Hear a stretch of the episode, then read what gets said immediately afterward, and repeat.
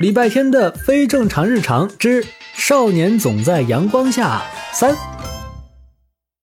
母子三人的救命恩人大手叔叔开始频繁的出现在他们的生活中。与他的第四次见面是在礼拜天给橘猫影帝和其他小猫咪分烤红薯的时候。六只小猫咪，红薯你掰成了四块，这要怎么分？我们自相残杀，对你有什么好处？好处就是这个烤红薯会属于我一个人。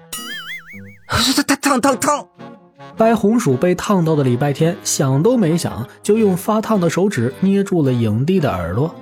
这下轮到影帝叫了：“咦，疼疼疼疼疼！你自己没有耳朵吗？为什么要捏我的耳朵？”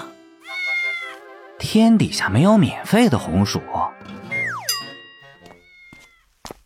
擦下手再吃红薯吧。一包消毒湿纸巾递过来，礼拜天愣了一下，对方已经拆了包装，扯出一张湿纸巾覆盖在他的手上。啊，谢谢大手叔叔，我不吃，是给猫吃的。那也要擦，流浪猫身上细菌太多了，揉到眼睛里也不好。万一你生病了，你妈妈照顾你可能会手忙脚乱吧？想到不靠谱的韩梅梅，礼拜天只好接受了他的好意。看着安静的吃着红薯的影帝和几只小猫咪，礼拜天想了想，说：“嗯，他们不是流浪猫，是江湖猫。”哈哈哈，是啊，你说的对，说不定这只橘猫还是武林盟主呢。大叔说完就挥挥手走了，好像他的出现真的纯粹只是为了给礼拜天送一包消毒湿纸巾一样。礼拜天望着他的背影，面露疑惑。作为整个小镇消息最灵通的影帝，却说出了一句让他震惊万分的话：“我想你可能很快要多一个爸爸了。”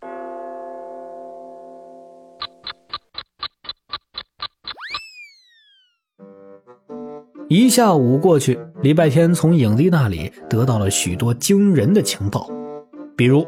大手叔叔经常去金坛小区里散步，比如他给迷路的韩梅梅带过路，比如他两天前在附近的采摘园里摘了许多新鲜的草莓，而那些草莓在当天晚上就出现在了李家的餐桌上。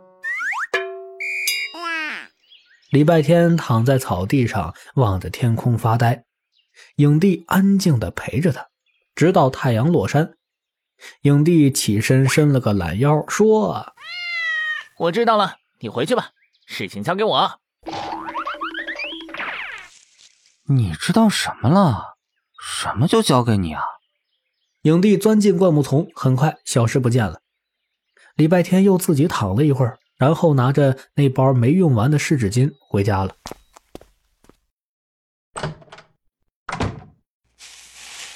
李小七在厨房做着晚饭，韩梅梅在客厅哼着歌摆弄几只金灿灿的向日葵。老妈，你最近很开心吗？开心呀！这个月的稿子都提前画完了。天气一直很晴朗，小七又拿了两个竞赛金奖。小天最近没有迟到，被老师在家长群里批评。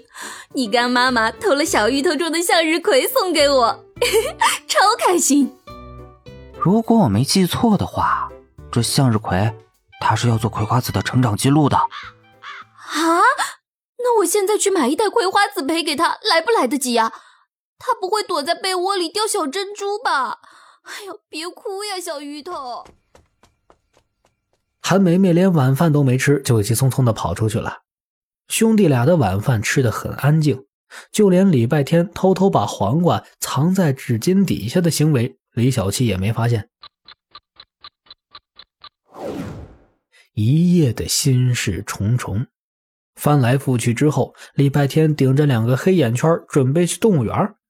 当他打着哈欠走出小区门口的时候，脚边一阵急促的风吹过，同时。耳畔传来了几句话：“都打探清楚了，他骑自行车，我们用石头砸他，摔死他。我去找刺猬来扎烂他的脸。没错，谁让老大不高兴，我们就让他不高兴，把他赶出金坛小镇。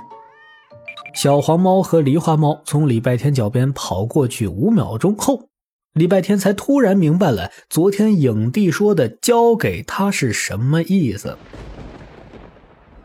他二话不说，追着猫咪们跑过去，